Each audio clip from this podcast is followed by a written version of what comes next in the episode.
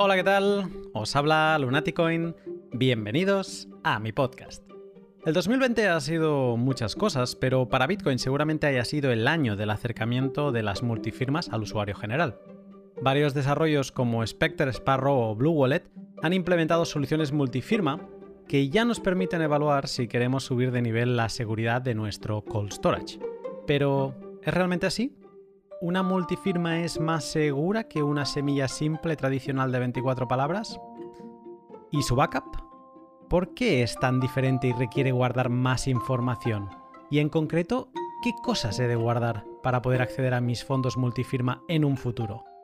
Pues bien, de todo ello hablo eh, con Darío en, en el pod de hoy, pero te cuento más en un minuto porque antes déjame que te hable de mis sponsors. ¿Dónde compras tus Bitcoin? ¿En algún exchange centralizado de los que de un día para otro cambian las condiciones de uso y te exigen KIC para retirar los fondos? Yo hace tiempo que dejé de comprarlos en exchange y lo hago en Hodel Hodel, la plataforma web donde compradores y vendedores de Bitcoin se encuentran para intercambiar satoshis de forma segura.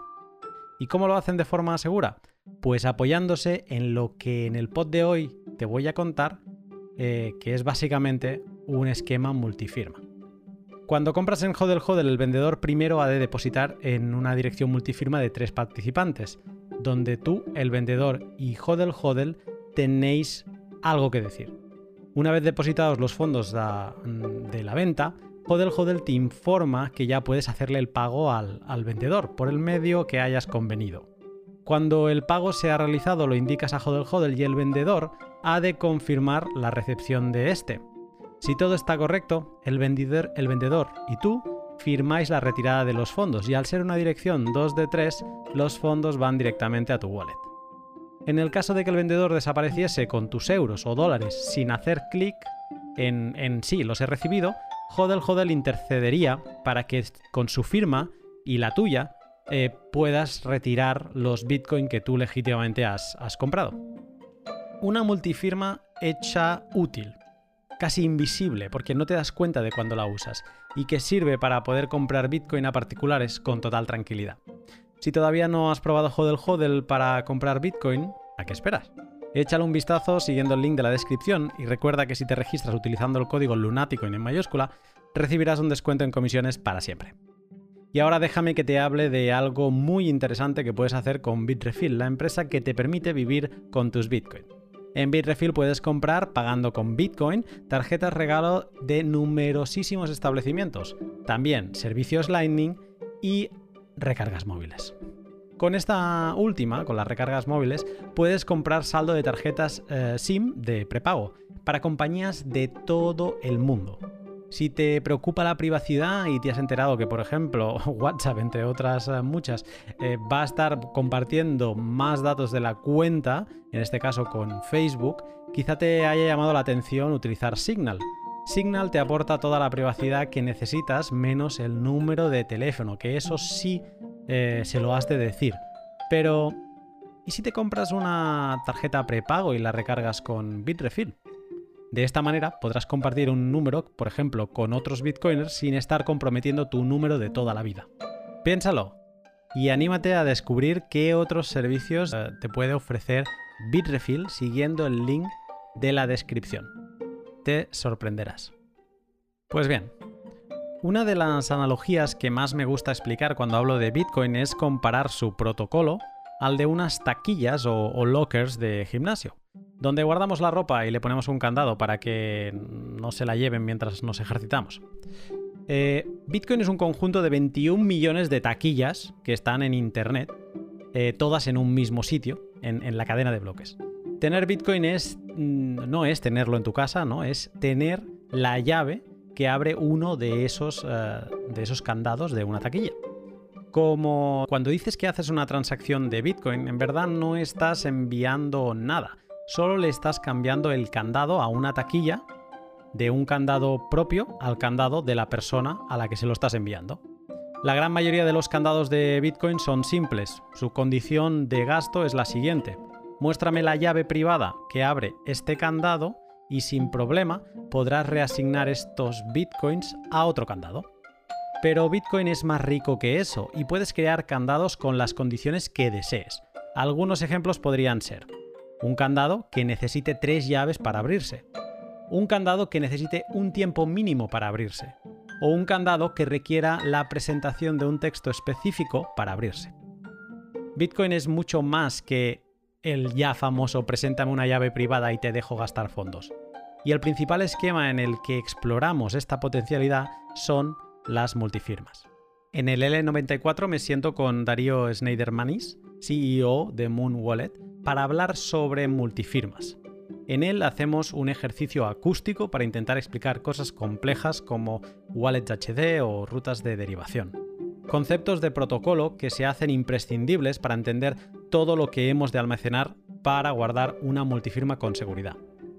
En el pod repasamos qué son las multifirmas, por qué hemos de guardar tanta información en comparación con una semilla simple, qué hemos de guardar en su copia de seguridad y para terminar cerramos el pod con una introducción muy inspiradora sobre los output descriptors o descriptores de salida, que muy posiblemente se convertirán en el estándar de, de backup en los próximos años. Sin más, te dejo con el pod.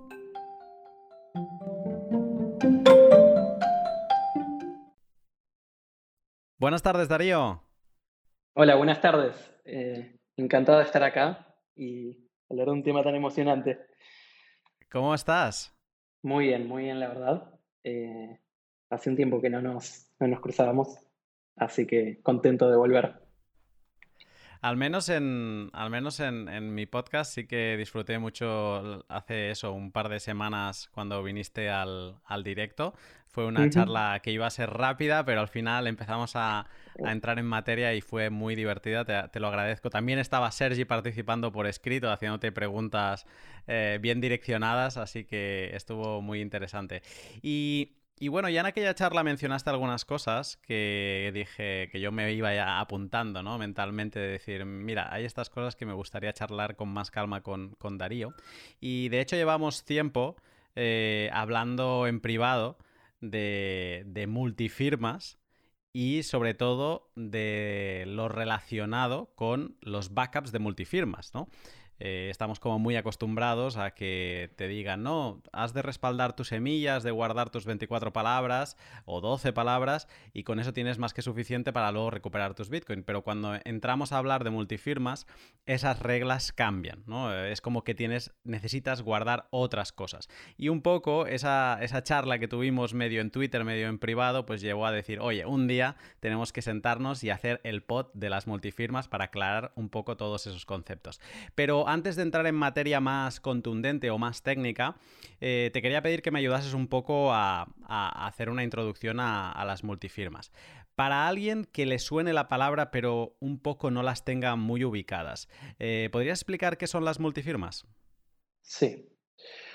Bien. Em, creo que las multifirmas eh, es una tecnología que existe en Bitcoin desde 2013, 2014 creo. Em, y, creo que eh, para entender eh, qué son, creo que primero está bueno entender cuál es el problema que resuelven o, por qué es que llegaron em, a Bitcoin.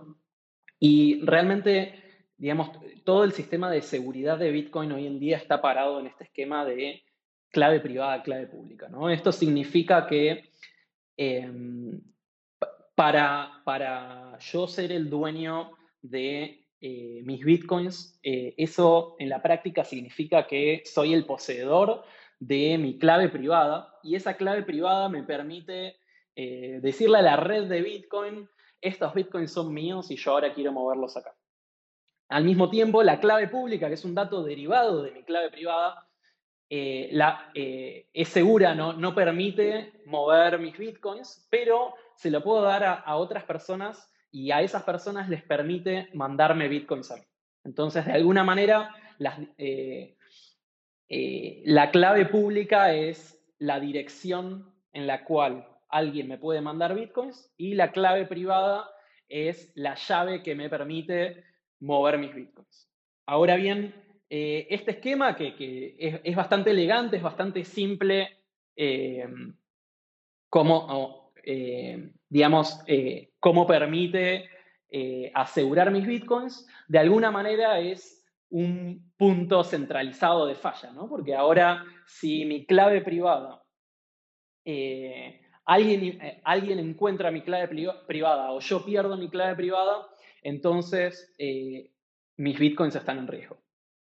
esto fue problemático bastante rápido, sobre todo para las casas de cambio. Las casas de cambio son eh, sitios eh, centralizados que tienen un montón de bitcoins y están guardándolos con una clave privada, como todo. Eh, la complicación es que los exchanges tienen que poder procesar los retiros o withdrawals de los usuarios y por lo tanto necesitan tener al menos una cierta cantidad de bitcoins en lo que se llama em, en caliente, en hot storage. Eso significa que tienen la clave privada en, un servidor, en una computadora, y cuando un usuario dice, bueno, ahora quiero sacar mis bitcoins, em, la, página web puede usar eh, esa clave privada para hacer una transacción que le manda de la billetera del exchange a la billetera del usuario. Ahora eso está súper expuesto a hacking, a robos, a pérdidas, porque está en un servidor, cualquiera lo puede ir y hackear y tiene em, al menos una porción considerable de todos los fondos de todos los usuarios que están usando la casa de cambio. Eh, y esto es muy atractivo para, un atacante. Eh, y rápidamente empezamos a, ver en los primeros años de Bitcoin cómo se, volvieron, se volvieron targets de ataque. Eh, y ante esto la respuesta fue, eh, bueno, ¿cómo hacemos para que no haya un único punto de falla? ¿no? Que, varias cosas puedan salir mal sin que eso implique em, que eh, los bitcoins están en riesgo. A este concepto en seguridad se lo suele llamar defensa en profundidad y es de alguna manera cambiar el foco no solo a cómo hacer para que las cosas no salgan mal, sino también eh, cómo hacer para que eh, puedan salir cosas mal y eso no signifique que la plata está en riesgo. Es decir, cuántas cosas tienen que salir mal para que la plata esté en riesgo. Eh, y bueno, digamos, ese de alguna manera es, el problema y la estrategia que Multifirma entró a resolver. Y la idea es decir, bueno, ¿por qué en vez de requerir una única clave privada no requerimos varias claves privadas?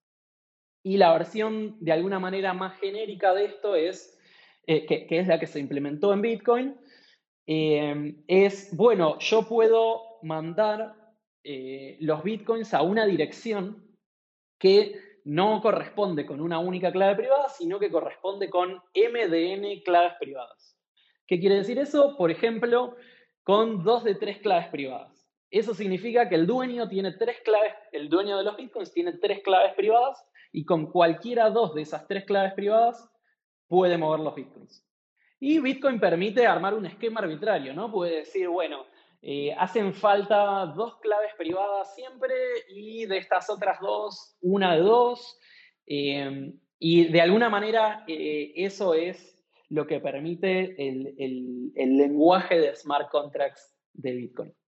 Así que bueno, eso está disponible desde creo 2013, em, pero eh, como me imagino ya hablaremos, es difícil de usar, eh, hay una carga operativa muy importante en esto y, hay muchas cosas que tener en cuenta que no son inmediatamente obvias cuando uno hace esto. Y por lo tanto recién ahora, en, los, en creo que el último año, se empezó a hacer eh, más común el uso de esta tecnología, se empezó a ser más disponible, de pronto hay un montón de productos que están intentando ayudar a que sea más fácil de acceder. Esto que acabas de mencionar de MDN, o no sé, la M va adelante, ¿no? ¿Es MDN o N? Sí, MDN. Eh, es lo que también se le llama el quórum, ¿no? Que es un poco quién va a decidir eh, eh, a futuro, o sea, tú lo envías tus fondos a, o unos fondos a una dirección multifirma, pues esos fondos para a futuro poderse mover es eh, cuánta gente va a hacer falta para mover em, eh, esos, esos Bitcoin, ¿no? muchas veces se compara Bitcoin con otros activos como el oro Y, lo curioso de, Bitcoin y de las multifirmas es que habilitan algo que solo es característico de Bitcoin. Porque oro, tú puedes decir que los poseedores de un lingote de oro son varias personas, pero lo, digamos que lo, haces ah, efectivo pues con la legalidad, con algún contrato, pero al final puede haber uno de los propietarios que se lo lleve, ¿no? Eh, digamos que no está metido dentro de la naturaleza de ese oro que no es de una única persona. En Bitcoin, eh, las multifirmas te habilitan esto, ¿no? Te habilitan que una fracción o un Bitcoin entero o los que sean eh, sean de varios firmantes a la vez. Más allá del caso que acabo de explicar ahora, que es muy potente de por sí, ¿cuál es el potencial de las multifirmas? ¿Qué podemos hacer eh, con Bitcoin, en Bitcoin gracias a, ellas? Bien, eh, creo que el, digamos, la aplicación obvia, hay un montón de aplicaciones. Eh, de esto creo que es bastante poderoso y, se tuvo en cuenta inicialmente en el diseño de, de cómo cuando se introdujo esto en Bitcoin de hacerlo de la manera más genérica posible. Em, y creo que la aplicación inmediata y un poco la que dio lugar a em, el problema inicial es, bueno, ¿cómo hacemos para guardar Bitcoins de manera mucho más segura? Eh, y la aplicación inmediata de multifirma creo que es esa. Em, por un lado, permite eh, distribución geográfica, por ejemplo, en donde eh, hacen falta varias claves privadas y no están todas en el mismo lugar físico, eh, permite eh, distintos niveles de exposición a la Internet. En, general decimos que una clave privada está hot si está en un dispositivo que está conectado a Internet y cold si está de alguna manera no conectada a la Internet. Eh, y de pronto con multifirma podría tener un combo en donde tengo una clave en hot y una clave en cold y hacen falta ambas. Eh, podría tener un esquema en donde, como mencionabas, distintas personas tienen eh, acceso a claves privadas y entonces hace falta una especie de quórum, ¿no? Como que hace falta que un grupo de personas se ponga de acuerdo para hacer algo con esa plata. Y em, nada, después, digamos, eh, más allá de, estas aplicaciones de seguridad, creo que eh, de alguna manera se pueden empezar a reflejar dinámicas o, políticas que, eh, de, manejos de fondos de organizaciones o grupos humanos, en donde quizás hace, falta que un gasto lo apruebe alguien de un grupo de personas, eh, digamos, todas esas cosas se pueden plasmar directamente eh, en el contrato de Bitcoin, que, de, digamos, de, cómo se pueden mover los Bitcoins, que de alguna manera esto que creo que es, como decías, la gran innovación con respecto al oro, ¿no? El oro es el oro y tener el oro significa tengo el lingote en la mano y todo lo que quiera, todas las políticas sofisticadas de cómo se transfiere ese oro realmente están basadas en la confianza en, la persona que realmente tiene el lingote en la mano. En Bitcoin eso eh, está directamente en el sistema eh, y el Bitcoin mismo no se puede mover si no pasa eso. Creo que eso es una, es una gran innovación. Eh, hmm. Pero bueno, hay mucho todavía por explorar por multifirma, con multifirma y hay un montón de aplicaciones no obvias de cómo se puede usar eso. No menor, Lightning Network. Lightning Network se para sobre eh, el esquema de multifirmas. No sería posible sin eso. Y de alguna manera los canales de pagos están construidos sobre un esquema de multifirma 2 de 2 entre las dos, eh, los dos participantes del canal. Con lo cual, eh, Creo que hay muchísimas aplicaciones no obvias, estamos viendo CoinJoins, estamos viendo un montón de, sistemas que pueden ayudar a que Bitcoin sea más privado, a que Bitcoin se pueda mover más rápido, a que Bitcoin se pueda mover de manera más barata y quién sabe cuántas cosas más que todavía no nos estamos imaginando. Creo que tiene mucho de esto que acabas de decir, ¿no? De, que tiene las multifirmas tienen soluciones que no obvias, incluso mm, no obvias para nadie todavía. O sea, que deben haber soluciones que no se han creado porque, ah, aunque sencillos, estos son los smart contracts de, de Bitcoin o unos de los posibles smart contracts de Bitcoin, contratos inteligentes, que básicamente es lo que estamos haciendo, ¿no? Estamos creando unas condiciones de gasto que dependen de unas condiciones eh, que van más allá de las simples eh, que, había inicialmente en Bitcoin, de muéstrame una llave, básicamente, aunque no es así, eh, pero permíteme la licencia, que es simplemente, no, muéstrame una llave privada para para yo dejarte mover estos Bitcoin. Con las, multifirmas son unos contratos inteligentes que nos permiten eh, poner otro tipo de condiciones de gasto y eso es, muy interesante. 2020, em, más allá de la subida de precio que hemos visto eh, a finales de año, eh, yo quizá diría que es seguramente el año del acercamiento de las multifirmas a un público general.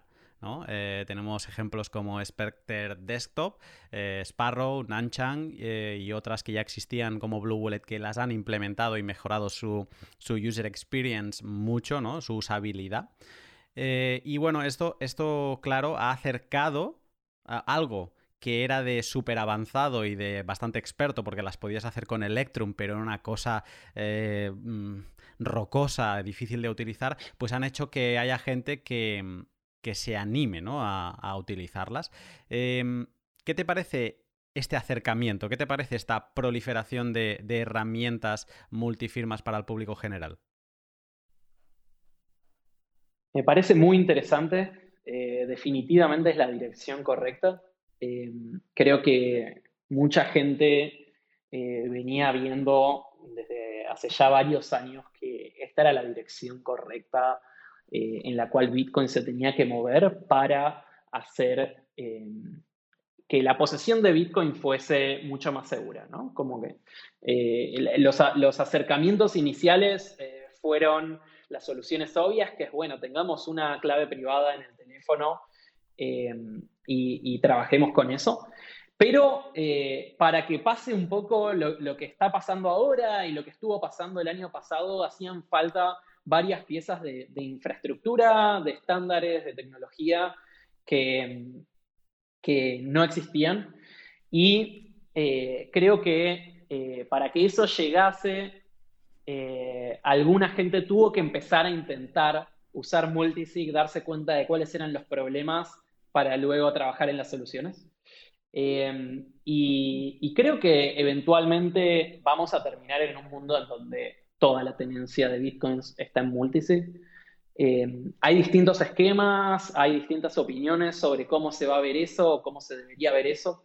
Y creo que hay, eh, hoy en día diría que hay dos grandes líneas eh, de, cómo plasmar esto en un producto y digamos cómo llevárselo a, a los usuarios desde el punto de vista de las aplicaciones. Por un lado tenemos el Em, digamos, el encare de Electrum, de Blue Wallet, de Spectre, que es dar acceso lo más directo posible a la, tecnología base em, y después dejar abierto al, al, usuario e, exactamente qué esquema quiere usar, Em, y eh, cómo va a configurar su seguridad. Y dependiendo de cómo elija hacer las cosas, puede tener esquemas completamente distintos. Em, y creo que eh, si bien, por ejemplo, Electrum eh, lo, venía proveyendo hace mucho tiempo esto, creo que lo que pasó en, en, los últimos meses con Blue Wallet en ese sentido es increíble, lo hicieron muchísimo más fácil, lo hicieron súper accesible, pero es, está buenísimo. Eh, agarraron algo que eh, era para unos pocos y de pronto eh, lo hicieron mainstream. Y, creo que estamos, es solo el principio de, de, qué se va a poder hacer con eso. Y después está la otra línea que es algunos proyectos, algunas aplicaciones venían haciendo multisig hace tiempo, solo que en vez de exponerle al usuario todas las posibilidades eh, de multisig elegían algún esquema en particular eh, súper estudiado y haciendo un, digamos, un producto alrededor de ese esquema. Y creo que los primeros que vimos con esto fueron BitGo. Ah, eh, quizás hoy en día soy, son una solución más corporativa para, para le dan seguridad a exchanges eh, y a, grandes tenedores de Bitcoin, eh, pero en su momento tenían una billetera para end users y tenían un esquema multisig 2 de 3 que era, eh, estaba bastante pensado, era súper seguro y la idea era que em, había una, clave que estaba en cold storage, una clave que tenía el usuario y otra clave que tenía BitGo, y este sistema permitía un uso normal en donde uno ni se da cuenta que se está usando multisig y al mismo tiempo muchísimo más seguro. Y creo que em, de, ahí se inspiraron varias, eh, varios otros productos. Eh, Green, Green Address, que luego fue Green Wallet, que ahora es Green, eh, hace algo parecido con un esquema 2 de 2, aunque tengo entendido que ahora están moviéndose a, un esquema normal eh, con una sola key. Por otro lado, tenemos en la otra punta del espectro a wallets como Casa, que están haciendo la versión full multisig y proveen un 3 de 5 eh, en donde la idea es em, no para el uso cotidiano de los bitcoins, sino para gente que está holdeando, no los quiere mover, tiene mucha plata eh, y lo quiere guardar en un esquema súper seguro, en donde no solo esté eh, protegido de ataques digitales, digamos, de, hacking, sino también de ataques físicos, en cuyo caso es importante el aspecto de que no estén todas las claves en un mismo lugar físico, ¿no? Y, por ejemplo, guardar una clave en una caja de seguridad, otra clave en otra caja de seguridad, una clave con uno, un esquema así, entonces em, de pronto no solo estamos eh, con, o sea, no solo estamos contando con la seguridad que da Bitcoin, sino también con la seguridad tradicional, por ejemplo, de una caja de seguridad de un banco. Em, y, y, bueno, eh, Moon mismo, que es la, wallet que hacemos nosotros, eh, también es un esquema multisig de este tipo, en donde, similar a Green, es un esquema 2 de 2. Y la idea es que para el usuario sea totalmente transparente y no tenga que estar pensando en que está usando un esquema multisig. Em, así que bueno, creo que hay, hay, hay varios encares. Em, creo que es importante tener em, como los, las propuestas de multisig genérico, porque eso le permiten a la gente experimentar em, y encontrar, digamos, cuáles son los esquemas que son eh, útiles para un caso especial, eh, un caso de uso en particular. Y, creo que vamos a ir viendo cómo los productos se especializan hacia esos casos, ¿no?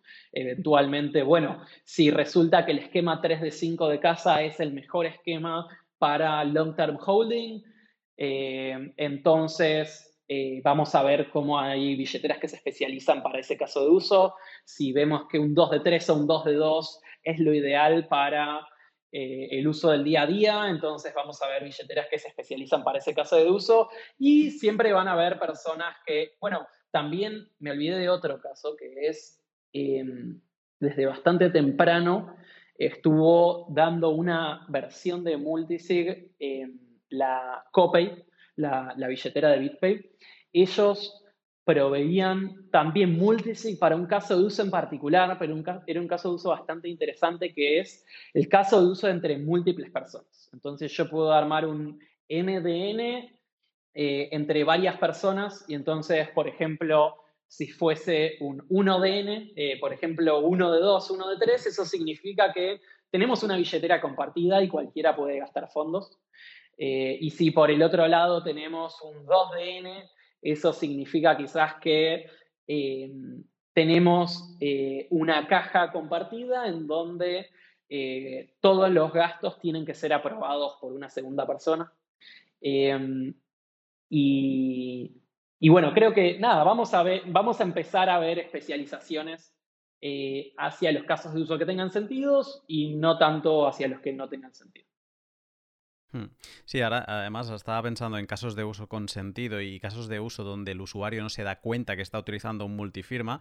Me ha venido el, el caso de Hodel Hodel, que es sponsor del show, pero ya no porque sea sponsor del show, es que utilizan las multifirmas para dar seguridad cuando, cuando estás comprando, ¿no? Porque hay como ese proceso de escrow eh, donde ellos participan en una 2 de 3, donde los otros dos participantes son el comprador y el vendedor, ¿no? Y donde se bloquean los fondos hasta que la parte off-chain, la parte fiat, pues eh, se, queda liquidada, ¿no? Y eso, eso quiero decir que las multifirmas a veces nos rodean y no nos damos ni cuenta de que, están ahí, que seguramente es, hacia lo que, lo que tendamos en el futuro, ¿no? A, que estas soluciones se acaben utilizando sin que nos demos cuenta.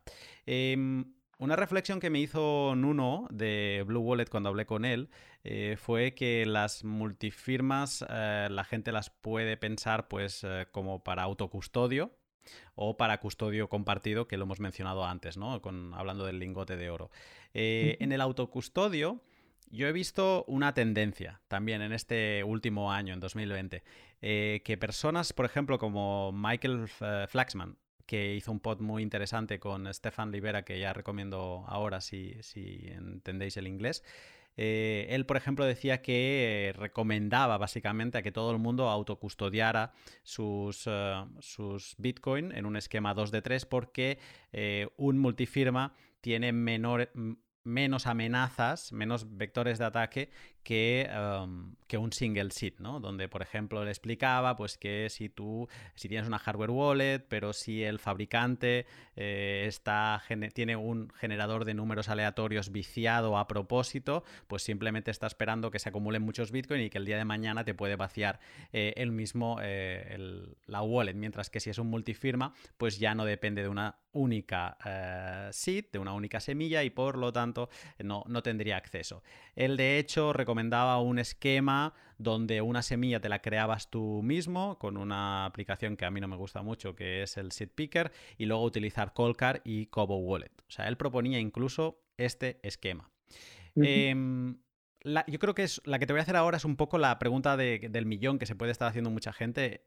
E, e, ¿Es más seguro para un usuario Bitcoin particular utilizar multifirmas? ¿Tú qué opinas?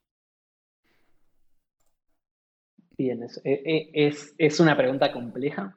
Em, en, la, teoría sí, en la práctica depende. Porque, eh, digamos, si, uno analiza la seguridad contra atacantes, definitivamente es mucho más seguro. Ahora, lo que pasa al usar un esquema multifirma es que todo se vuelve mucho más complejo y entonces hay muchísimas más chances de cometer un error, eh, hay muchísimas más chances de perder esos bitcoins eh, sin, sin, darse cuenta, hay muchas más chances de que eh, si bien uno armó todo este esquema súper sofisticado, haya quedado algo que no se dio cuenta y resulta que termina siendo más fácil para un atacante al final. Entonces, em, creo que mi respuesta es, eventualmente sí, eh, eventualmente vamos a llegar a un punto en donde definitivamente sea más seguro porque ya cubrimos todas las cosas que pueden salir mal en el uso. Eh, en el mientras tanto, em, creo que em, o bien eh, son preferibles, o bien está el camino de, bueno, entendamos todo lo que hace falta y hagamos las cosas de manera correcta que requiere un montón de trabajo, y, pero por el otro lado también eh, está buenísimo entender cómo, cómo es que esto está siendo asegurado. Em, por otro lado, están las soluciones que son, eh, digamos, de alguna manera em, como ya están cocinadas, eh, en el sentido de que em, ya viene, por ejemplo, con, con eh, BitGo, un esquema 2 de 3, en donde ya pensaron en todo y se ocuparon de que esto se puede hacer sin eh, errores, o Casa, que está haciendo el 3 de 5 y, te van acompañando de la mano paso a paso para que no cometas un error, o mismo lo que estamos haciendo nosotros en Moon con el 2 de 2, en donde ya pensamos en todo lo que hace falta para que no, puedas, no puedas cometer un error y olvidarte de backupear algo que no te habías dado cuenta que había que backupear. Em, por el otro lado, creo que los esquemas hoy más abiertos hay que tener más cuidado. Hay que tener más cuidado, hay que entender qué son las cosas que hace falta backupear, hay que entender qué, qué significa eh, recuperar esos bitcoins, qué, qué va a hacer falta en el momento de recuperar esos bitcoins, que creo que es algo que hasta hoy las wallets intentaron ocultarlo y hacerlo un poco mágico. Eh, y, por mucho tiempo creímos que eh, si escribíamos las 12 palabras, eh, ya está, estábamos seguros. y habían algunos secretos ahí atrás. resulta que no siempre hacían falta, no, no, no, siempre alcanzaba con las 12 palabras y que muchas veces varios hemos pasado por la situación de tener las 12 palabras y de pronto ponerlas en una, en una billetera y que diga acá no hay plata y agarrarse la cabeza y decir qué pasó y pasar por, por eh, unas horas de, caos hasta, hasta encontrar en dónde efectivamente estaba la plata. Em, así que bueno, creo que incluso con el esquema simple de una sola clave, em, creo que hay, hay muchas cosas a mejorar hoy en día. Con el esquema multifirma esto se hace peor eh, y entonces hay que entender eh, mucho mejor qué es lo que hace falta. En tanto y en cuanto eh, las, digamos, los, los esquemas de recovery sigan siendo los que son hoy en día, que hay que tener en cuenta que esto está mejorando día a día, se está moviendo rapidísimo. Em, y creo que eh, en uno o dos años esto va a dejar de ser un problema. Cuando tengamos los estándares correctos y las herramientas correctas, em, ya no va a ser tanto eh, un problema entender qué es lo que hay que va a cambiar. Eh, en el mientras tanto, o bien entender qué se está haciendo, o bien usar algún esquema en donde esté todo ya pensado para que uno no pueda cometer un error. En esos casos creo que es seguro. Más seguro. Me ha, gustado lo que has dicho porque he mencionado arriba yo que había el cocustodio con otros participantes, el autocustodio, ¿no? Y es un poco donde he introducido la pregunta. Y, tú has introducido una acepción del autocustodio, que es el autocustodio puramente llevado por, por ti mismo, por ti solo, ¿no? Que tú te gestionas todo. O ah, como un custodio tuyo solo en un multifirma donde te ayuda, por ejemplo, una empresa como podría ser eh, Casa, o donde haces un autocustodio, pero te apoyas en una herramienta como Moon, eh, que también trabaja con multifirmas, por lo tanto te da ese plus de seguridad, pero te descarga de, tener que ser un, maestro en ello, ¿no? O, dominar la, técnica. Em, eso está bien, eh, me, gusta tener esa tercera posibilidad.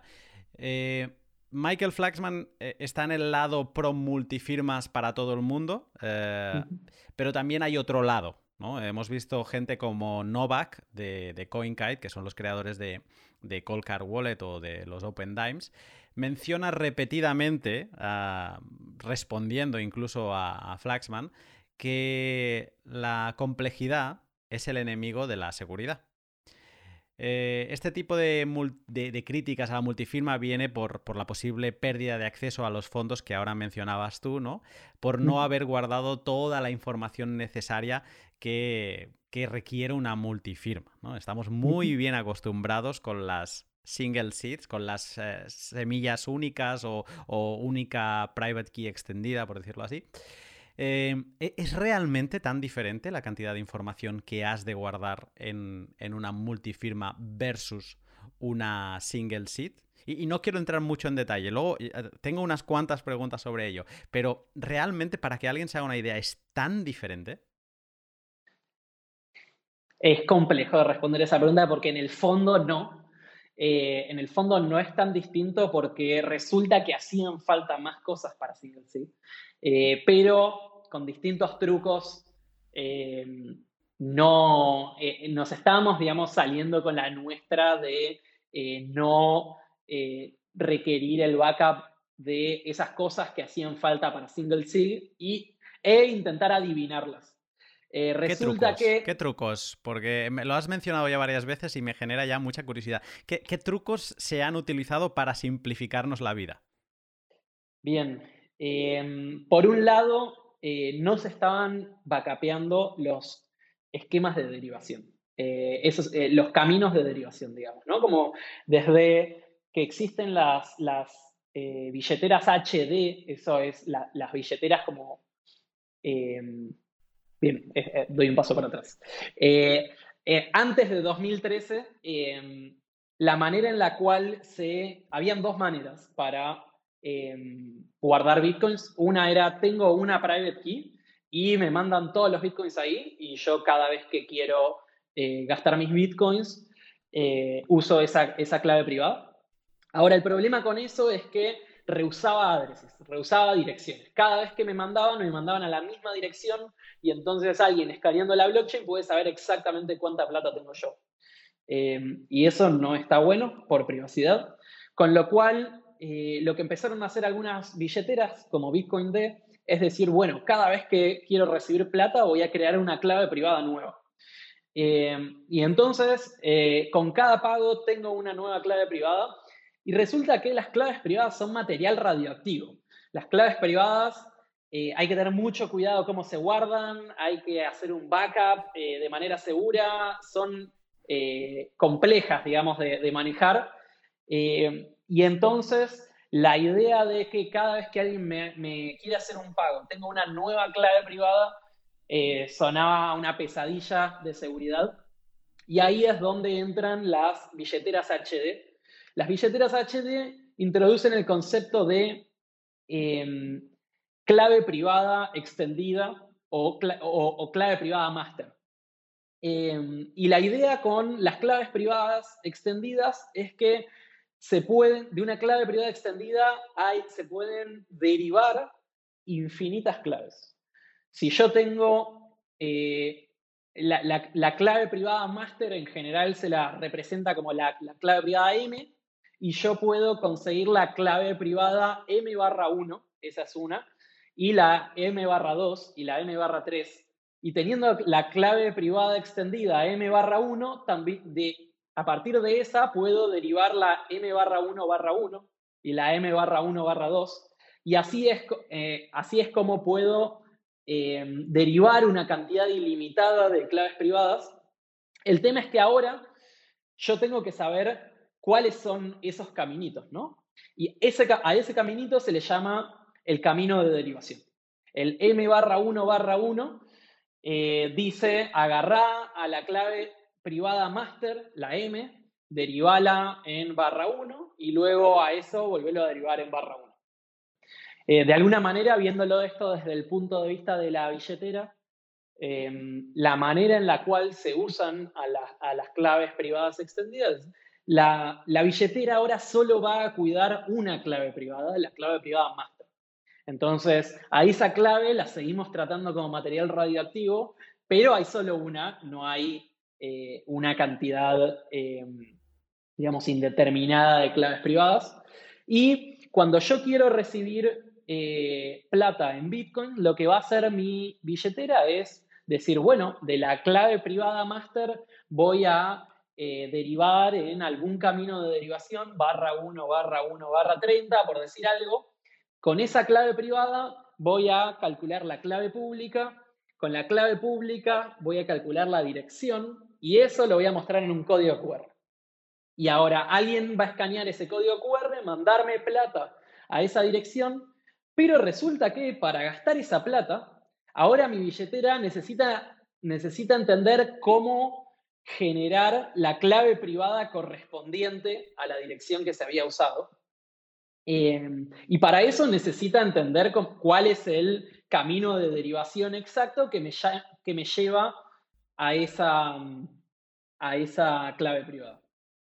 Por lo tanto, eh, en la práctica, cuando yo quiero, voy a anotar la mnemonic, que es equivalente a esta clave privada extendida o a esta clave privada master, y cuando una herramienta de recuperación quiera eh, recuperar todos los bitcoins, va a tener que hacer lo siguiente. Va a tener que decir, bueno, primero oh, tengo que entender cuál es el camino de derivación que la billetera estuvo usando para poder generar todas las posibles claves privadas. A partir de esas claves privadas voy a generar las claves públicas y teniendo conocimiento de qué scripts está usando la billetera de las claves públicas, voy a generar las direcciones, las, las addresses, y recién con eso puedo escanear la blockchain buscando a ver cuáles son eh, los fondos que, digamos, quién mandó plata a alguna de estas direcciones. Una vez que se mm. encuentra eso, eh, se encuentran todos los, se llaman eh, unspent outputs, UTXOs, los, digamos, los, los fondos sin gastar, eh, una vez que encuentro todos los UTXOs que tienen una dirección perteneciente a esta clave privada, lo que puedo hacer es, eh, digamos, usar la clave privada para gastarlos, conociendo de nuevo mm. el, camino de derivación, el tipo de eh, script que está usando esta wallet. Cuando digo tipo de script, ¿a qué me refiero? en la época que se creó Multisig, esto no era un problema, eh, porque había un solo tipo de dirección. El tema es que a lo largo de los años se fueron agregando tipos de direcciones nuevos. Primero se agregó el básico, digamos, eh, que es eh, Pay to Public Key Hash, que es pagarle a una clave pública, pagarle a una dirección, mejor dicho. Fue el segundo, el primero, nada, había un problema con Pay to Public Key, se creó el Pay to Public Key Hash, Luego se creó Pay to Script Hash, que son las que empiezan con las direcciones que empiezan con tres, eh, que son las que usábamos hasta hace un tiempo. Em, hoy las solemos llamar de compatibilidad. Y eh, en los últimos, en 2017, que llegó Segwit, se creó un tipo de dirección nueva, eh, que son los Pay to Witness Script Hash o Pay to Witness Public Key Hash, que son las, las que empiezan con eh, digamos, son, son las direcciones Batch 32 que son, digamos, las modernas de alguna manera. Empiezan por BC1. ¿Cómo? Que empiezan por BC1. exacto, empiezan con BC1. Eh, y estamos a punto, eh, probablemente ahora a mitad de año aparezca un nuevo tipo de dirección para Taproot, que me imagino, no sé qué van a hacer, BC2 quizás. así que bueno, como que cuando se creó Multisig era bueno, eh, lo único que hace falta realmente para recuperar acceso a los bitcoins es usar un camino de derivación. Hay un solo tipo de, scripts que se pueden usar, así que eso no es un problema, ya sabemos cuál es. Y si eh, estandarizamos cuál es el camino de derivación, entonces lo único que hace falta que el usuario anote es la, master private key, o sea, las, las mnemonics, eh, la frase semilla. Entonces, si el usuario anota la frase semilla, luego sabemos cuál es el camino de derivación porque es un estándar y todos van a seguir al estándar al pie de la letra. Y hay un solo tipo de direcciones, entonces vamos a saber exactamente eh, qué tipo de dirección usar y se va a poder recuperar todo. Y eh, ese fue el diseño inicial eh, de, em, del esquema de billeteras HD.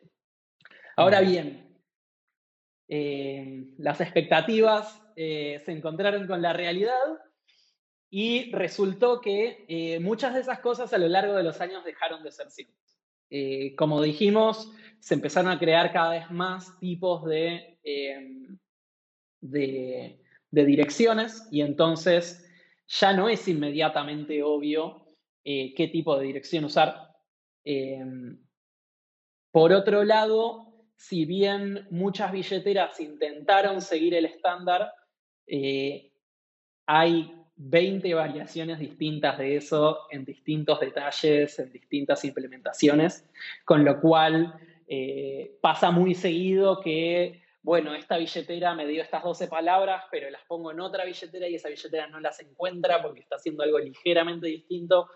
Eh, y entonces algunas billeteras empezaron a decir, bueno, voy a implementar la versión de Copay y la versión de Mycelium y luego la versión de Bread y entonces cada tipo de billetera está haciendo algo distinto.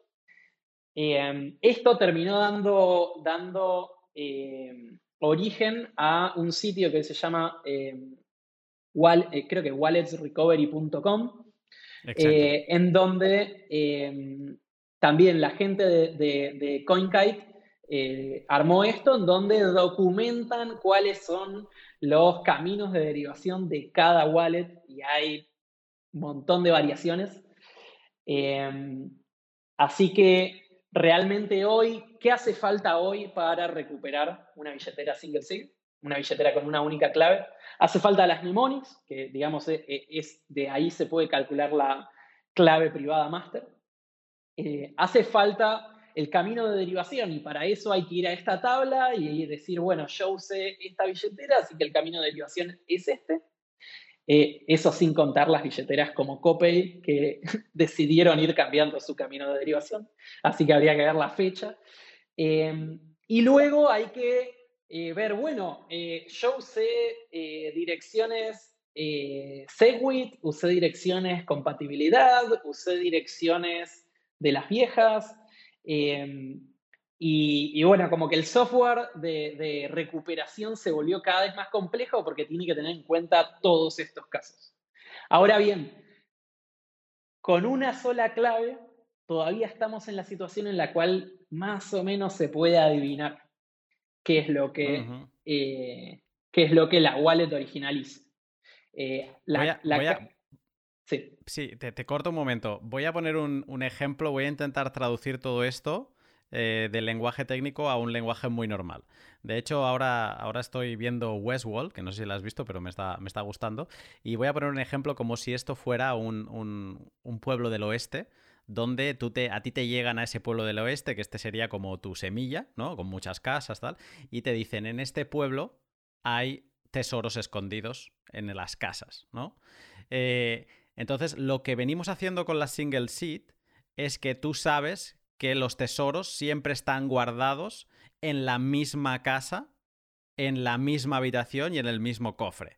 Y que se utiliza el mismo tipo de candado que serían los scripts. O sea, tienes la misma ruta hacia el tesoro de ese pueblo, ¿no? Que es tu semilla, y que utiliza el mismo candado que sería el mismo script. Y en su defecto, sabes que hay otros fabricantes de wallets que en lugar de guardarlo en esa casa, lo guardaban en la casa de al lado o en aquella otra casa. Pero suele estar en esas tres casas, ¿vale? Pero si, como Copay, ¿no? O otras wallets que tú mencionabas, guardan esos tesoros en un sitio raro, o en las alcantarillas, por decir algo, ¿no? En, en, un sitio que tú no te esperas, tú puedes saber que hay un tesoro en ese pueblo, que es tu seed, que tu semilla, tus 24 palabras, pero no encontrarlo nunca. Me encantó la analogía. Em, tal cual, tal cual. Em, de hecho, un poco lo que hacen las herramientas de recuperación hoy es decir, bueno, estoy seguro de que está en el pueblo. Vamos a empezar a buscar en todas las casas, en todos los cofres, a ver en cuál está. Y como el pueblo es chico, no hay tantas casas y entonces en un tiempo razonable podemos asegurarnos de encontrar en dónde estaba. Salvo que alguien haya dejado en la alcantarilla, en cuyo caso no siempre se puede. Una semilla de, sí, salvo que una semilla de Bitcoin no es un pueblo del oeste pequeñito, es Manhattan. Básicamente. Y a cada tanto hace falta un arqueólogo para eh, poder encontrar eh, eso que estaba en la alcantarilla Em, que, ha pasado, ha pasado. Em, pero bueno, con, con Single Seed todavía estábamos en la situación en donde en un tiempo razonable se pueden probar todas las posibilidades eh, de todas estas variables, digamos, que, mencioné y em, encontrar la, la, plata. Esto deja de ser cierto con Multisig. Si bien con Multisig no hacen falta tantas más cosas, la diferencia es que eh, estas piezas, eh, digamos, e, estos datos que antes adivinábamos, ahora ya no se pueden adivinar. No se pueden adivinar porque hay mucho más. Espero que estés disfrutando de este pod sobre multifirmas. Te interrumpo un momento para hablarte de mi otro sponsor, Shift Crypto. Shift Crypto es la empresa suiza productora de la genial hardware wallet Bitbox 2 es la hardware wallet que recomiendo a amigos y familiares por ser fácil de usar si no tienes mucha idea de qué va Bitcoin y tiene todas las funcionalidades avanzadas que desearías tener si eres un usuario experto. En Shift están pensando la seguridad a 360 grados y en su web no solo vas a poder encontrar las Bitbox 2, sino también otros artículos muy interesantes como placas metálicas para guardar tu semilla eh, de forma duradera, tarjetas de papel resistente pensadas para guardar otras copias de tu semilla y las recién llegadas bolsas a prueba de manipulación para que sepas si alguien toca lo que no debería. Si estás pensando subir el nivel de seguridad de tus bitcoins, sigue el link de la descripción, pásate por la tienda de Shift y regálate todo aquello que fortalezca tu protocolo de backup. Protege a tus bitcoins como si costaran millones. Quizá algún día los valdrán. Vale. Eh, mira, me, voy a aprovechar este momento para introducir eh, un poco el inicio de, la existencia de este podcast, que fue un tweet que hice, pues un poco a razón de, que iba a grabar con, uno de Blue Wallet eh, para presentar sus balls, sus multifirmas, y, hice un tweet, una encuesta, donde, donde decía lo siguiente. pregunta importante sobre multifirmas. ¿A qué información necesitaría acceder en un futuro, el backup, para mover fondos de una multifirma 2 de 3? Daba cuatro opciones. La primera es, eh, pues necesitaré las llaves privadas de, o semillas de dos participantes. Recuerdo que es una 2 de 3, ¿vale? Esa es la opción 1. La opción 2, necesitaré las llaves privadas de dos, ¿no? De dos eh, participantes eh, y también las llaves públicas de dos participantes. Opción 3, eh, necesitaré dos llaves privadas y tres public keys, ¿vale? Y luego, opción 4, lo anterior, las dos llaves privadas y las tres pub keys, más los fingerprints y más las rutas de derivación que acabas de, explicar tú ahora. El resultado de esta encuesta, preocupantemente, eh, la opción más votada de 262 votos fue la primera, solo voy a necesitar dos private keys. A ver, esto es Bitcoin. Me tenéis acostumbrado a que guarde mis semillas que equivalen a mis private keys y con eso tengo más que suficiente. Por lo tanto, si es una 2 de 3, yo no soy tonto, yo sé que necesito dos para poder mover fondos, ¿no? No me hacen falta los tres. Por lo tanto, dos private keys. Error. 40% de las personas votaron, ¿vale? La segunda más votada fue eh, la gente que votó dos private keys y las tres public keys, porque algo he leído, algo he escuchado que en verdad también hacen falta las public keys. Pero yo cuando hice este tweet, la opción buena que yo tenía en mi cabeza era la opción 4, que era esta misma opción, dos private keys, tres public keys, más fingerprints, más rutas de derivación.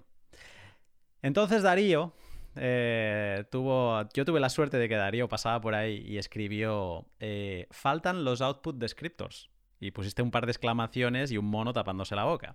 Como diciendo, madre, madre mía, cuidado. Eh, solo con las pubkeys eh, no alcanza para saber el orden de ellas, el script, eh, el tipo de dirección.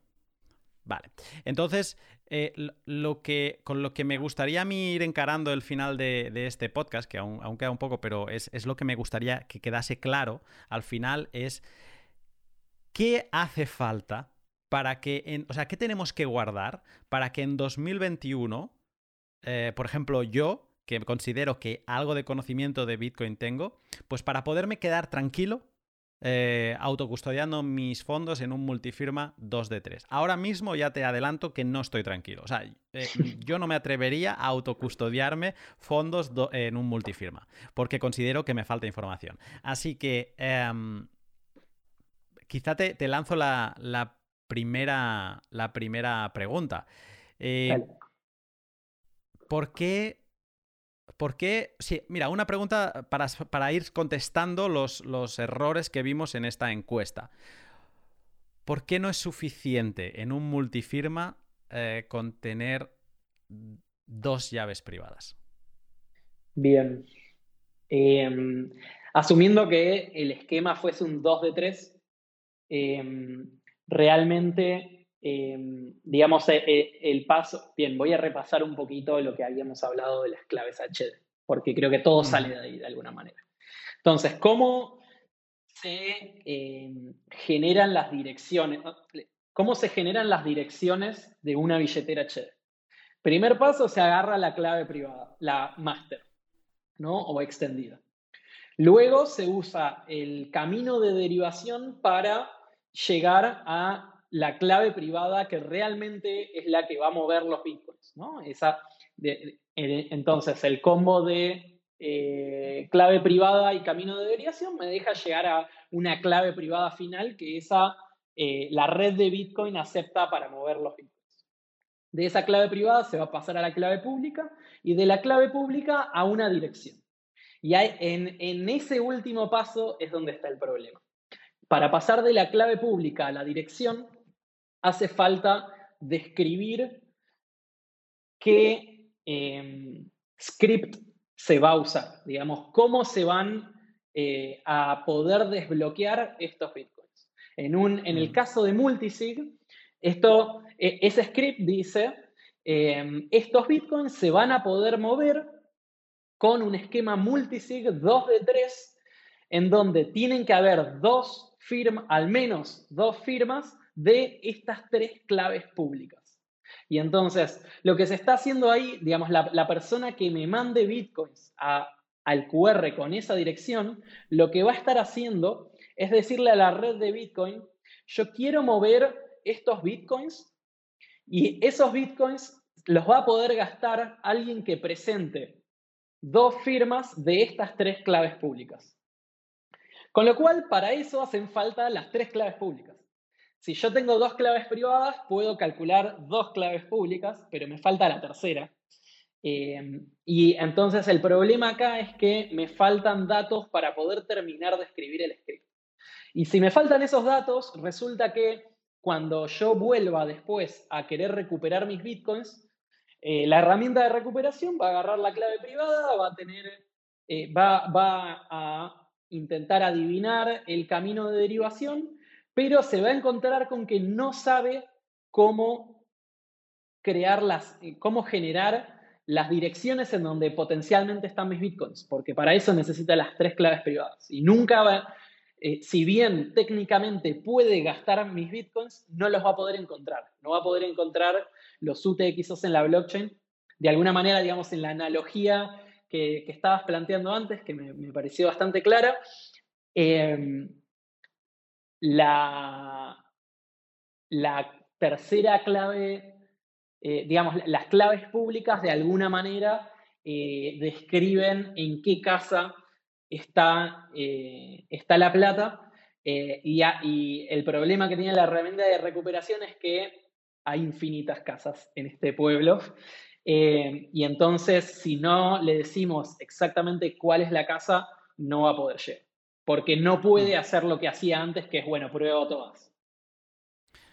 Eh, eh, es, como que eh, nos permitimos licencias en Bitcoin que no deberíamos, o sea, porque son licencias mm, con la seguridad de nuestros Bitcoin, y nos permitimos la licencia de, esperar que de una, de una clave privada extendida podamos encontrar la public key que, a la que pertoca la public key con la que se conformó una dirección multifirma. O sea, esto, estamos eh, dándonos unas licencias exageradas, porque son como muchos pasos que esperamos que la wallet calcule por nosotros. En este caso, como nosotros hemos asumimos que si solo tenemos dos private keys es que una la hemos perdido, eh, entonces le estamos pidiendo al, a la herramienta de recuperación, eh, mira, necesito que me descubras tres public keys que me conforman una dirección multifirma, pero solo te voy a dar dos private keys. Eh, la tercera public key, no sé. Espero que seas el genio de Aladdin y que realmente pues, puedas mm, encontrarla de alguna manera mágica. O sea, realmente le estamos. Es imposible. O sea, una herramienta de recuperación es lo que tú dices: es encuéntrame la casa correcta en una hilera de casas infinitas es imposible. O sea, va a estar siempre buscando. Y, por eso es importante, em, contraintuitivamente, que puedes perder una private key, pero no puedes perder ninguna public key de tu esquema multifirma del quórum que hayas decidido. Si es un 3 de 5, esas 5 public keys las tienes que mm, tener guardadas a, a, fuego, ¿no? Ese sería uno de los requisitos para guardar bien una multifirma que la gente pasa por alto. Las public keys, todas, todas.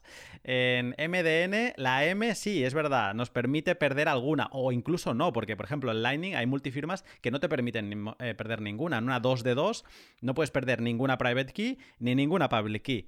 Pero es que en una 2 de 3 o en una 3 de 5, nunca, nunca, nunca puedes perder ninguna public key, que son las conocidas, en teoría están al alcance nuestro cuando creamos la multifirma. ¿Vale? Ese es uno de los, de los pasos importantes y, genial. Eh, gracias por la explicación. El, otro punto, perfecto, tenemos esto claro, ya sabemos que con dos, eh, dos, private keys no vamos a ningún sitio, ya sabemos que sin todas las public keys no vamos a ningún sitio. Yo consideraba que con las public keys, la ruta de derivación, lo que decíamos, ¿no? En qué habitación, de qué estas casas se está escondiendo el tesoro. Y las fingerprints, que no sé si quieres explicar eh, o si podrías explicar ahora qué son exactamente. Yo pensaba que con estas cosas tenía más que suficiente. Em, primero de todo, quizá aclaramos qué son las fingerprints. Bien, las fingerprints no hacen estrictamente falta para recuperar acceso a los bitcoins. Las fingerprints son una manera de indicar a qué clave me estoy refiriendo sin necesariamente poner la clave por temas de privacidad o por temas de seguridad. Eh, entonces, ¿Clave pública o eh, privada, quieres decir? Ambas. Eh, el, el fingerprint es son los primeros, creo que, ocho dígitos del hash de la public key. Eh, entonces, eh, el fingerprint de alguna manera eh, me permite, a ver, pasa que, bien. es como una simplificación de, la, de, la, public key. Sí. si ya guardas la public key, no, no sería necesario. Exactamente, exactamente. el fingerprint es algo que eh, no se usa tanto realmente.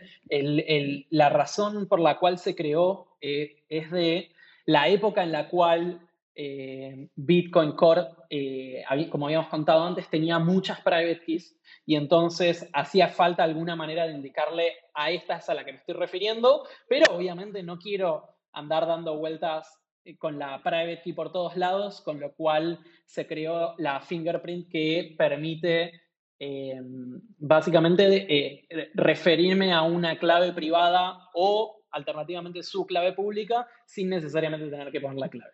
Y eh, esta fingerprint eh, se, em, se, llevó a algunos otros casos de uso. Creo que en el esquema de, billeteras HD se usa la fingerprint en un par de lugares, pero em, digamos, el, el uso principal es para eh, indicarle a alguien que sí tiene o bien la, clave privada o la clave pública a qué em, clave me estoy refiriendo. Entonces es una manera, eh, digamos, succinta de referirme a una clave en particular.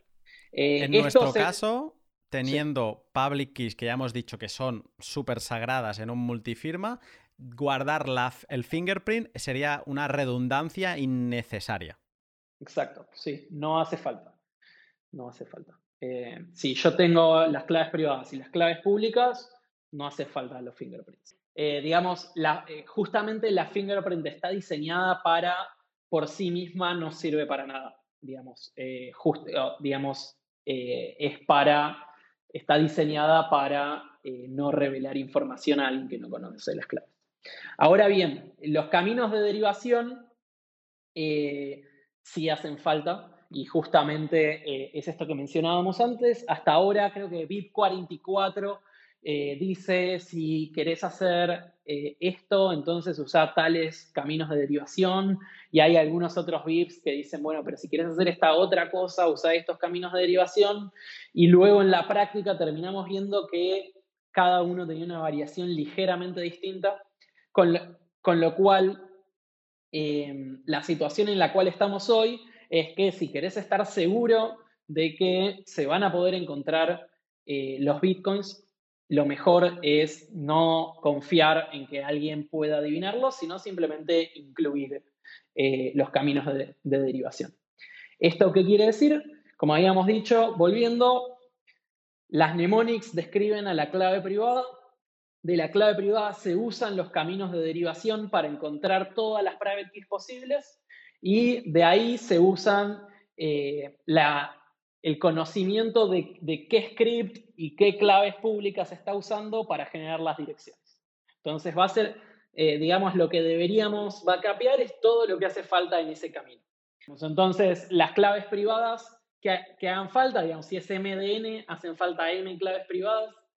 Eh, el esquema de, derivación, digamos, el, camino de derivación no se puede perder. Se, a diferencia, uno como que nos terminamos todos preocupando un montón por las claves privadas, pero resulta que algunas de esas se podían perder y el resto no. Así que el camino de derivación no se puede perder, el script que se está usando no se puede perder. Si ese script, como multisig, usa claves públicas, las claves públicas no se pueden perder. Y luego, teniendo eso, eh, recién ahí tengo que tomar la decisión de, bueno, pero ¿qué tipo de dirección quiero usar? Eso tampoco se puede perder. Si quiere usar Segwit, si quiere usar, etc. Vale. Eh, mm, me va la cabeza a 200, ¿eh? eh MDN casi que es una primera guía. Si hemos hecho un 2 de 3, S2 y S3 no se puede perder. Dos private keys y tres public keys. Ese, ese punto lo teníamos claro. La ruta de derivación no se puede perder. Es el camino que nos lleva a nuestro tesoro. Perfecto. Y ahora has añadido dos cosas más que, em, que creo que están relacionados con una tercera. Pero has dicho que el script no se puede perder. Y luego, por ejemplo, en el caso de las multifirmas, el tipo de multifirmas, si son Segwit, si son eh, em, compatible o pay to script hash, tampoco se, o sea, se tiene que tener la indicación de bajo que no es no sería lo mismo, no sería el script esto. Sí, sí, eh, digamos, eh, a, todo esto, bien, la buena noticia con la cual concluye todo esto es que em, hay un estándar nuevo que incluye todo con lo cual no hay que estar pensando, me imagino que ya vamos a hablar de output descriptors, pero em, de alguna manera eh, el script depende, depende a quién le pregunte si el, script considera que, que multisig es el script em, o si realmente el script es, bueno, multisig con pay to script hash eh, y eso determina el tipo de address. Así que bueno, las definiciones ahí están, eh, dependen. Vale, y ahora te freno aquí y te pregunto, porque tú en ese tweet que me escribiste, que lo pondré en la descripción por si alguien lo quiere consultar, eh, decías, antes de entrar en detalle de script, direcciones, etcétera, etcétera, decías, faltan los output descriptors. Y este es este nuevo estándar que ahora mencionas que un poco podría solucionar todo esto.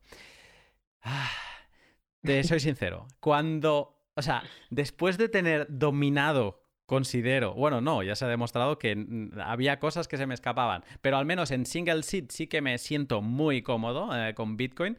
Em, cuando me sentía cómodo con los estándares, incluso con el desorden que había, pero gracias a herramientas como Wallets Recovery, un poco más o menos, eh, pues eh, sabías los trucos para corregir el, problema, ¿no?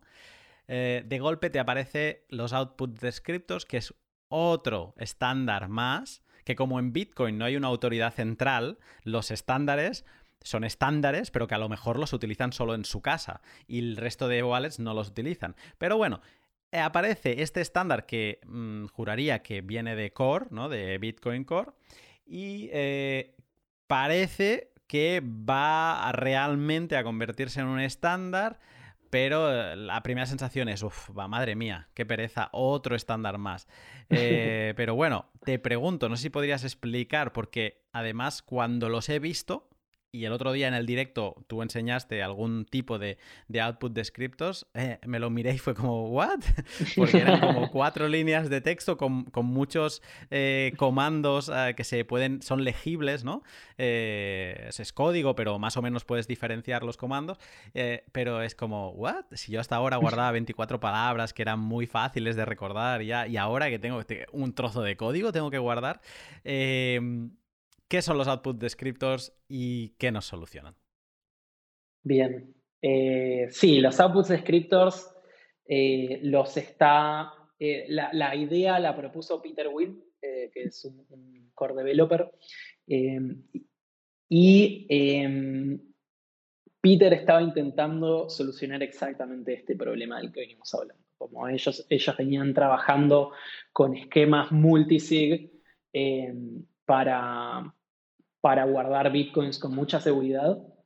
Y entonces se encontraron, eh, eh, se chocaron con este problema, ¿no? Como eh, que voy a, voy a, digamos, ya, ya en base a todo lo que hablamos, creo que, hay, hay, ya una sensación de, de, esto que creo que de a poco el ecosistema se está empezando a mover en que los backups tienen dos niveles. Los, hay, hay, un nivel de cosas que, que es donde están las claves privadas, que, en donde em, ese nivel de backup es peligroso, ¿no? Las claves privadas son las cosas que uno tiene que guardar de manera segura y nadie más tiene que descubrir.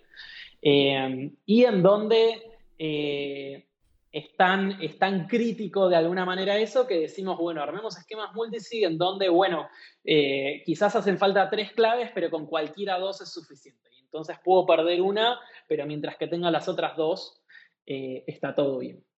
Y hay un segundo nivel de backup que eh, de alguna manera eh, es el backup que si alguien lo encuentra no pasa nada, porque eso no le alcanza para mover mis bitcoins, pero no puedo perderlo. No puedo perderlo, digamos, teniendo solo las claves privadas, no me alcanza para mover mis bitcoins si no tengo ese segundo nivel de backup.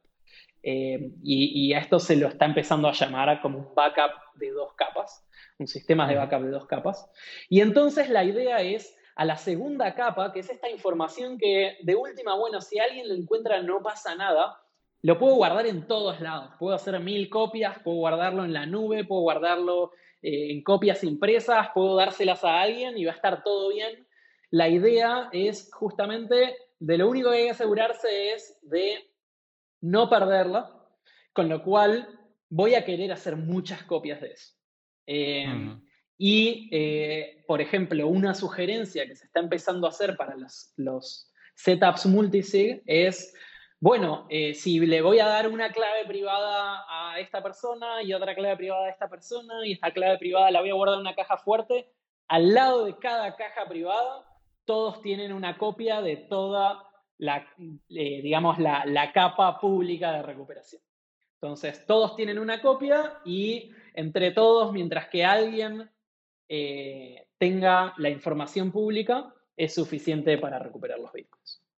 Entonces, em, la gente de Blockstream y, Peter Will en particular empezó a pensar en este problema de, bueno, ¿cómo se hace para em, recuperar eh, los bitcoins que se pusieron en una dirección compleja, con multisig, con muchas claves privadas, claves públicas, y llegaron a lo que hoy conocemos como los output descriptors, que es un lenguaje que permite expresar de manera compacta todos estos datos que dijimos que hacían falta. Y entonces, de, en una sola pieza de información, puedo decir que em, qué claves se están usando, qué claves públicas hacen falta, cuáles son los caminos de derivación de cada clave pública, porque no necesariamente cada clave usa el mismo camino de derivación. Y luego puedo decir cuál es el script que estoy usando para, eh, con esas claves. Y luego puedo decir qué, cuál es el tipo de dirección que estoy usando con ese script. Todo eso eh, en un mismo lugar. Y entonces la situación a la cual llegamos es que hay una capa eh, de backup eh, que, en donde está la, información privada y hay una capa de backup en donde está la dirección pública y la dirección, la versión más completa de, los datos públicos son los output scriptors. Em, entonces, si tenemos backup de las claves privadas y los output scriptors, vamos a poder recuperar acceso a nuestros bitcoins. Incluso los outputs descriptos, por lo que me acabas de decir, los deberíamos amar porque un poco nos permite utilizar funciones avanzadas de Bitcoin como son los multifirmas, dándole igualmente la misma importancia que le dábamos hasta ahora a las private keys. Eh, y ellos lo que nos hacen es una foto de todo el resto ese de información que acabamos de explicar ahora, que eran las eh, eh, las, todas las public keys, el camino de derivación, el script, del redeem script y el tipo de dirección, todo eso nos lo ponen en una foto que ahora mismo son ese, ese, ese todo ese tocho de texto de output descriptors. E, e, en el símil del oeste es como que podemos guardar nuestra llave que abre la caja fuerte del banco del oeste y de todas las llaves privadas que están guardando tesoros les cuelga una foto, un Polaroid con el resto de características. Eh, ¿A qué caja fuerte pertenece esta clave eh, privada, ¿no? Para que pues, realmente podamos encontrar la que necesitamos y podamos abrir y recuperar nuestro tesoro. pinta muy bien. Pinta muy bien porque unificas incluso el formato en el que se guarda. Ahora mismo, pues por ejemplo, me estaba imaginando yo que si quiero hacerme un multifirma, pues tendré, no sé, que crearme un papelito donde ponga ruta de derivación, tal, eh, script, tal, pero eso me lo he creado yo y a lo mejor lo hago con Excel, tal. Con esto, digamos que tendríamos un estándar que las wallets podrían utilizar. Seguramente alguna ya lo está utilizando, o Moon, por ejemplo, ¿no? lo está utilizando.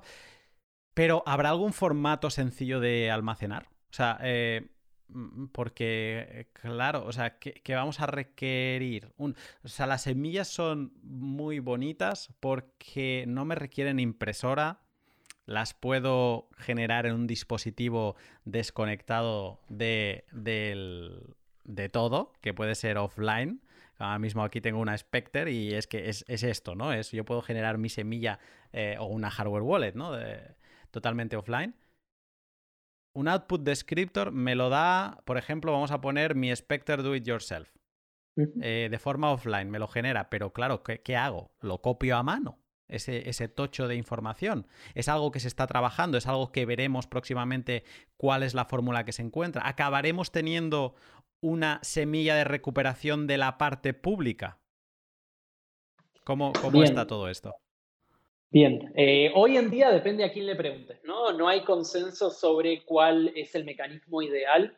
Eh, también porque eh, a partir de cierto momento, digamos, una vez que ya existe este estándar de output descriptor, de alguna manera deja de ser un problema técnico y se vuelve un problema de producto, un problema de UX, de, cómo podemos hacer que esto sea fácil.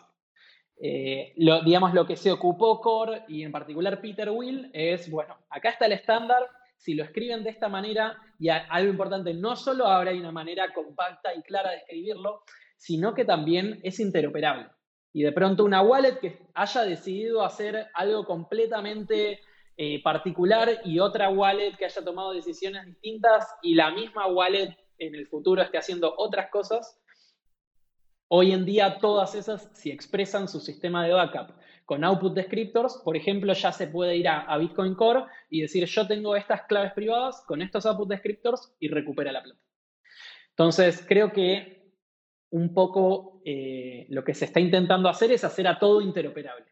Ahora, ¿cómo se usa esto en la práctica? Yo como usuario, ¿cómo hago para eh, no perder los output descriptors? Y los output descriptors, como dijiste, son un choclo. Eh, con lo cual, eh, lo ideal sería que no haya que escribirlos a mano, se pueden escribir a mano, pero son muchas líneas de caracteres, casi que te diría aleatorios. Pero la buena noticia es que dentro de esos caracteres, en principio, no siempre, pero dependiendo, digamos, acá de las decisiones que tome la wallet, pero en tanto y en cuanto las, las claves privadas estén separadas, los output scriptors no son peligrosos. Entonces, eh, se pueden guardar en una computadora, se pueden guardar en un teléfono, se pueden guardar en la nube. Eh, no hace falta que estén necesariamente en cold storage. Esto lo que permite es que, si bien obviamente quiero tenerlo en todos lados para no perderlo, potencialmente existen maneras más cómodas que tener que escribirlo a mano, que es un poco lo que nos, veíamos forzados a hacer eh, como usuarios por un tema de seguridad. ¿no? no queremos que las claves privadas estén en un device hot, un device caliente, eh, expuesto a la Internet. Me gusta, me gusta porque está por hacer. Eh, es uno de esos momentos que a veces la gente te pregunta, ¿llego tarde a Bitcoin? No, no, no llegas tarde a Bitcoin porque, por ejemplo, ahora mismo estamos hablando de algo que está genial, que incluso yo me lo miraba con pereza, pero después de escucharte digo, es que está genial. O sea, es que además te quita un problema de encima. Eh, pero que, por ejemplo, para mí no tiene una solución buena ahora mismo. Alguien podría decir, ah, una impresora, lo imprimo. Aquí mi mente paranoica diría, le encontraría dos problemas. La primera, la gran mayoría de impresoras hoy en día utilizan eh, Wi-Fi. Por lo tanto, eh, podrías estar eh, vulnerando tu privacidad, no tu seguridad de tus fondos, como bien dices, porque si tú has generado tus private keys con seguridad, pues no estarías poniendo en riesgo los fondos, pero sí tu privacidad, porque entiendo que si alguien detecta o ve unos output descriptors, podría con las public keys generar, saber qué multifirma has creado, ¿no? ¿Qué dirección multifirma has creado y está guardando fondos? Corrígeme si me equivoco, pero... Eso depende. Eh, la respuesta siempre es depende. depende. Por ejemplo, los output descriptors que hoy genera Moon no tienen las claves públicas porque eh, digamos, no hacen falta. Como Moon es 2 de 2, no hay una tercera clave pública que haga falta. Y entonces, eh, los outputs descriptors no solo son seguros, sino que además son privados. Eh, esto, digamos, cada billetera va a tomar una decisión distinta y dependiendo de qué hagan y de qué puedan hacer, va a tener distintas propiedades el output descriptor. Así que eh, en principio, por ejemplo, ¿no? Te cuento un poco qué hicimos en Moon para, esto. En Moon creamos estos dos niveles en donde al nivel privado lo llamamos un código de recuperación. Y es un código que vos escribís en papel como escribiría siempre las mnemonics de siempre. Y luego tenemos el kit de emergencia. Y el kit de emergencia es un archivo PDF que se va a poder guardar en cualquier lado. Se puede imprimir, lo puedes guardar en la nube, lo puedes guardar en tu... donde uno quiera guardarlo, se puede guardar. Y resulta que ese kit de emergencia, si bien tiene los output descriptors ahí, los output script es una versión de los output descriptors que alguien que lo lea no le dice nada. Le dice cuál es el camino de derivación, le dice cuál es el, em, el tipo de dirección, le dice cuál es el script, pero no le dice cuáles son las claves públicas ni las privadas, con lo cual no podrían usar eso para encontrar cuál es tu plata en la blockchain, por ejemplo. Mm, mm, me, está encantando, porque eh, básicamente eh, me has hecho entender una cosa muy interesante. O sea, en un esquema 2 de 2 no te puedes permitir perder una private key. Y si pierdes una private key, you are fucked. ¿no? Estás jodido. Eh, como no te puedes permitir perder una private key, no hace falta que almacenes las public keys en piedra. Porque aunque tú no criticabas, pero decías como que nos habíamos eh, relajado eh, con la single sheet pensando que con las 24 palabras era suficiente, tú te, vuelves a relajar en esta parte, digamos, porque asumes que la ruta de derivación siempre va a ser la misma, el tesoro lo vamos a seguir guardando en la misma casa del pueblo, y solo con las private keys, que las tienes que tener respaldadas, vas a poder eh, encontrar las public keys. Por lo tanto, los output descriptors no hace falta los output descritos, en este caso de Moon, no hacen falta, son privados porque no llevan las public keys dentro. Con lo que también me hace pensar que output descriptors va a haber de no sé si llamarles diferentes tipos o diferentes estándares, eh, unos más completos, unos más vacíos. Eh, ¿Esto es así? O sea, hay como algunos estándares de, dentro de los, de los propios, o tipos dentro de los output descriptors. Bien, eh, los output descriptors lo ideal sería que lleguemos a un único estándar eh, que sea lo más completo posible. Los output scriptors están diseñados para ser muy poderosos en el sentido de que puedan describir eh, muchos esquemas distintos. ¿no? Y entonces, eh, por ejemplo, en un esquema 2 de 3, y esos output scriptors van a tener que tener una public key ahí adentro. En un esquema 2 de 2 potencialmente no. También puede, hay versiones de los output scriptors, podrías escribirlos con las claves privadas ahí adentro también. Eh, entonces, realmente lo que está haciendo el, estándar es armar una herramienta que se puede usar de distintas maneras. Y dependiendo de cómo la use cada uno, eh, van a ser, digamos, qué trade-offs tenga, ¿no? Eh, es, por ejemplo, los outputs scriptors, si, si uno le pone las claves privadas ahí adentro, significa que con el backup de eso ya está, alcanza y tiene todo, porque tiene las claves privadas, el camino de derivación, el tipo de script, el tipo de dirección, eh, pero bueno, a, ese output descriptor hay que tratarlo como si fuese una clave privada, porque eh, si alguien encuentra ese output descriptor, entonces puede llevarse la plata. Por el otro, o sea, otra versión de los output descriptors es no pongamos las claves privadas, pongamos las claves públicas. Y entonces, quien tenga ese output descriptor va a poder encontrar los, eh, los distintos digamos, los outputs, justamente porque describen dónde están los outputs, por eso output descriptors, va a poder encontrar dónde está mi plata, pero no va a poder gastarla. Y nosotros estamos usando, digamos, la, versión, eh, si querés, más reducida, en donde no están ni las private keys ni las public keys, están las fingerprints.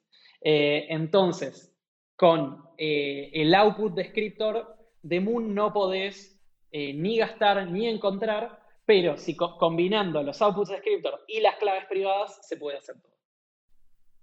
Perfecto. Pues en el caso de que fuera un output descriptor de un 2 de 3, entiendo que ahí sí que irían las, las public keys.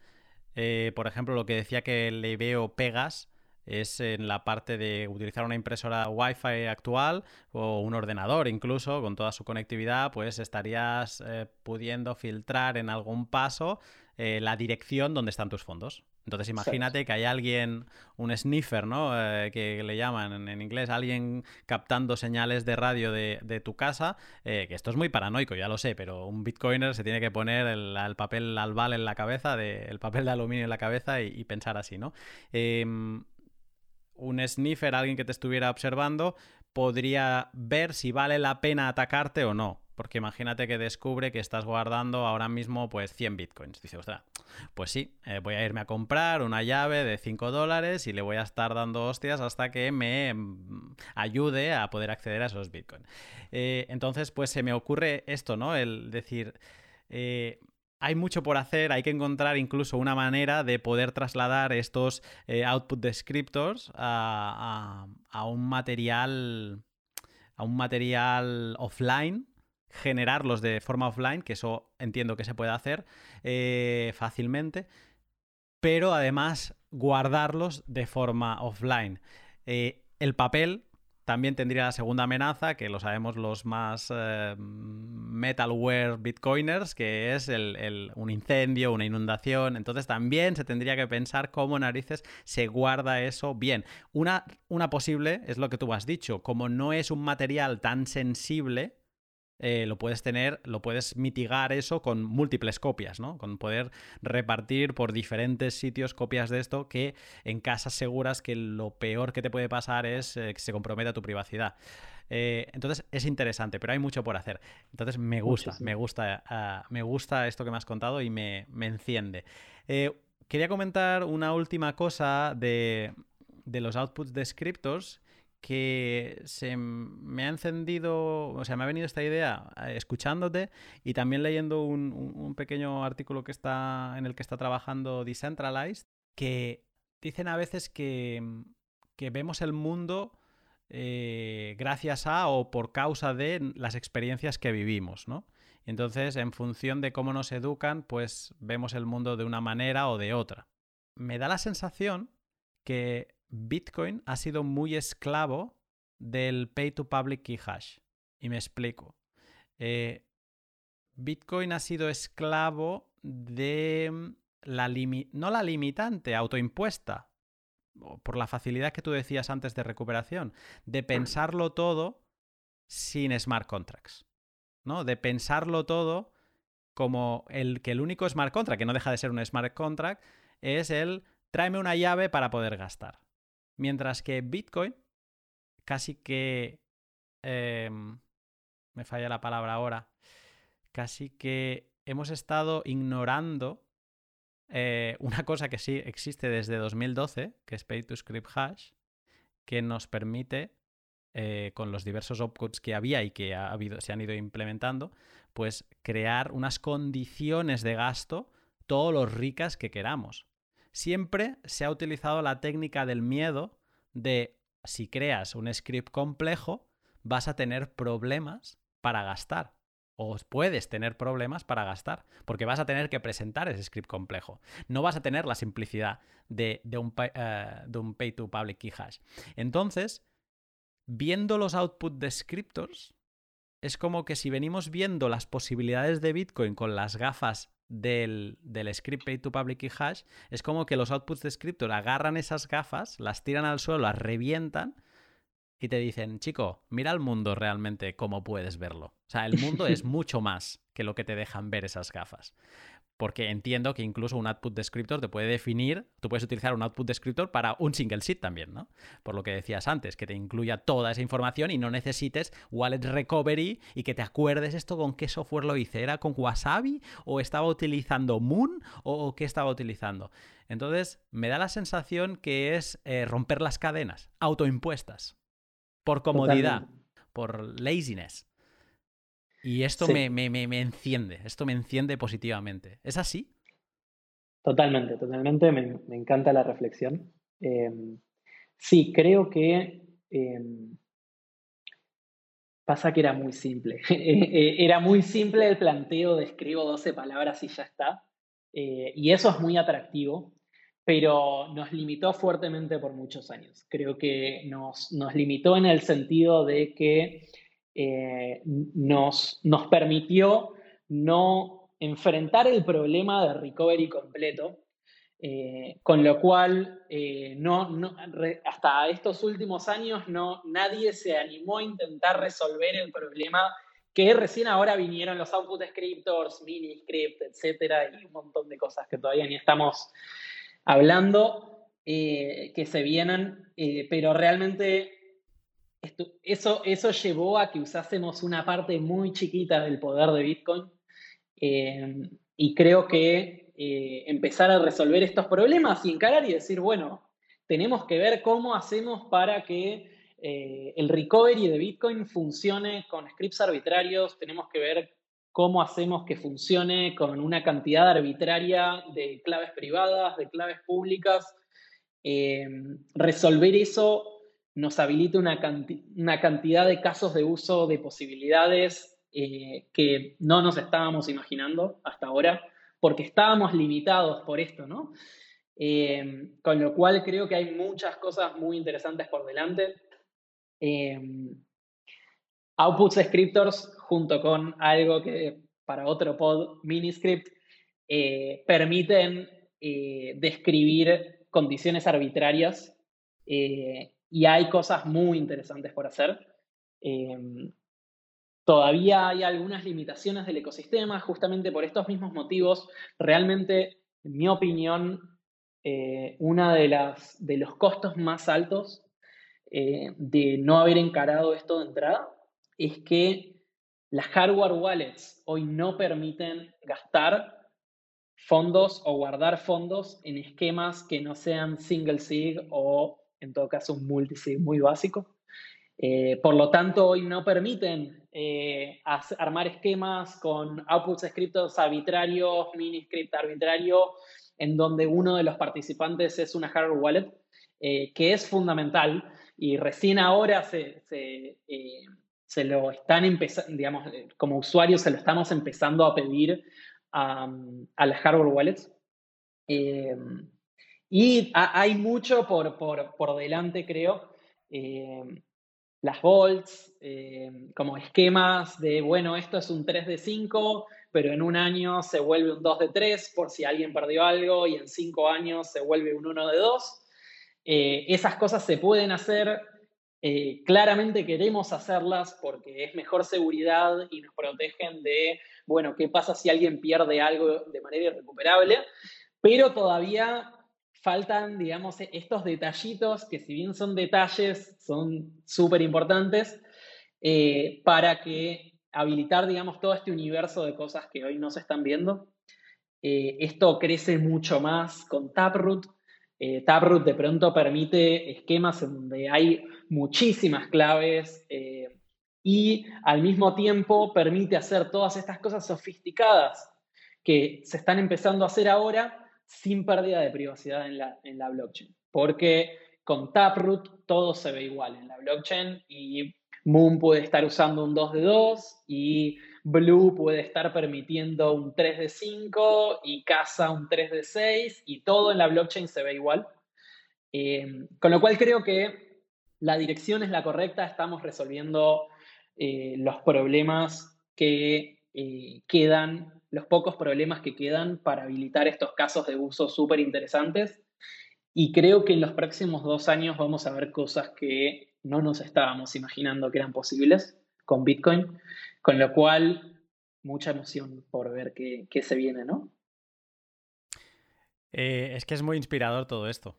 O sea, es, es para alguien que, que empatice con la sensación de romper las cadenas, es, es, que es exactamente eso. Hemos estado encadenados y gente creativa, ¿no? Sobre todo, que muchas veces eh, voy a introducir aquí a Ethereum, ¿no? Es como que, no, Bitcoin es eh, economía, dinero, fondos, colateral, no, ya, fin, no más. Eres creativo, tienes una idea compleja, Ethereum, ¿no? Y ya, es como que no, en Bitcoin no, no se puede hacer. Eh, obviamente no es lo mismo y no, no, no, no, no se van a poder hacer todas las cosas, pero ni digo que, que Bitcoin se vaya a convertir en Ethereum ni nada por el estilo pero es, un poco el relacionar la creatividad, ¿no? A alguien que es creativo como yo, esto, esto me llena el pensar de decir, hostia, es que todo lo que puede llegar a venir, que ahora mismo no vemos.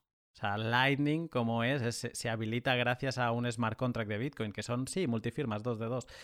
Pero es que se habla que con Taproot no vamos, a, no vamos a empezar a hablar de Taproot ahora, pero se habla que con Taproot y Snort se podrán crear como pools porque como se pueden combinar no sé cuántos firmantes se, que, se podrán eh, bloquear fondos de todos estos firmantes y dentro de estos pools se podrán hacer como transacciones Lightning pero sin Lightning eh, entonces es como, eh, o sea, a veces yo mismo, ¿eh? ahora mismo reflexionando, es como, a ver, eh, eh, Lunati, cállate, que no sabes ni de lo que estás hablando. Es que realmente es así, o sea, eso es la flexibilidad que te habilita todos estos esquemas que hasta ahora teníamos muy limitados o que se podían solo plantear empresas como BitGo y demás porque ellos ya se preocupaban de guardar bien todos esos fondos.